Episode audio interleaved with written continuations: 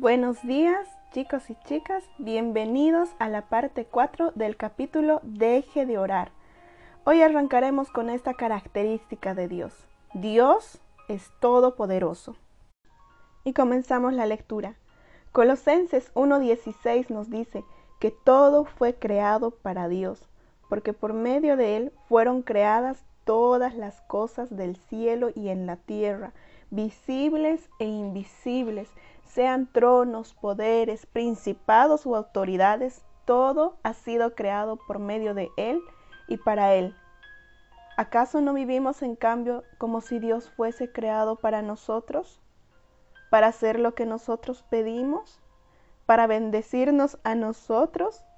¿Para cuidar de nuestros seres queridos? Esta parte es súper interesante, porque realmente cuando decimos que Dios es todopoderoso y todo fue creado por Él y para Él, acá el autor nos está haciendo estas preguntas súper importantes y un poco duras de contestar. ¿Por qué en cambio creemos que todo ha sido hecho para nosotros y para que se dé a nuestra manera? Continuemos leyendo. El Salmo 115, verso 3 revela nuestro Dios está en los cielos y Él puede hacer lo que le parezca. Sin embargo, seguimos cuestionándolo. ¿Por qué me hiciste con este cuerpo en lugar de con este otro? ¿Por qué hay tantas personas que mueren de hambre? ¿Por qué hay tantos planetas si nadie vive en ellos? ¿Por qué está tan arruinada mi familia? ¿Por qué no haces más obvio a las personas que te necesitan?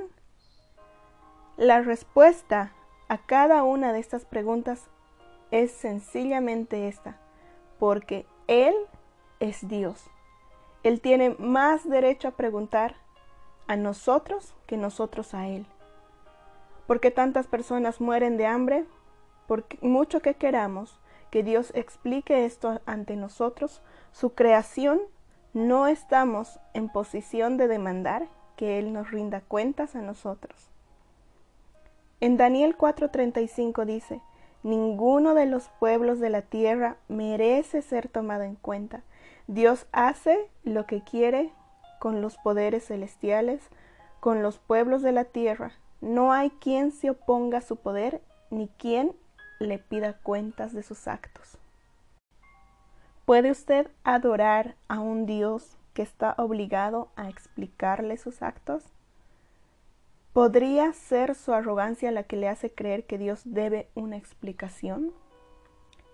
¿Realmente cree que comparados con Dios, ninguno de los pueblos de la tierra merece ser tomado en cuenta, incluido usted? Dios es justo. Una definición de justicia es recompensa y castigo merecido. Si nosotros tuviéramos que definir lo que verdaderamente merecemos, terminaríamos con tantas respuestas diferentes como personas que respondan. Pero no nos corresponde a nosotros, mayormente porque ninguno de nosotros es bueno. Dios es el único ser que es bueno y los estándares son establecidos por Él.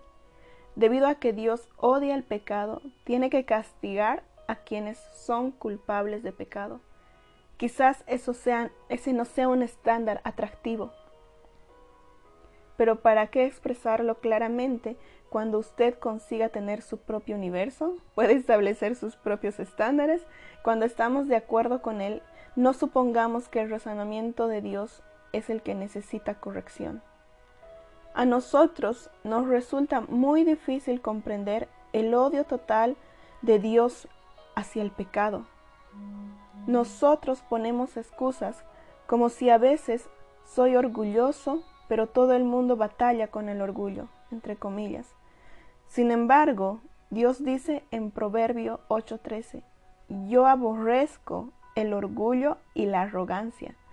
Usted y yo no tenemos permiso de decirle a Él cuánto puede aborrecerlo. Él puede aborrecerlo y castigarlo tan severamente como demande su justicia. Dios nunca excusa el pecado y Él siempre es coherente con esta ética. Siempre que comencemos a cuestionar si Dios odia realmente el pecado, tenemos que pensar no solo en la cruz, donde su Hijo fue torturado, burlado, golpeado a causa de nuestro pecado, de nuestro pecado. No hay duda al respecto. Dios odia el pecado y debe ser castigado. Y Él es totalmente justo al hacerlo.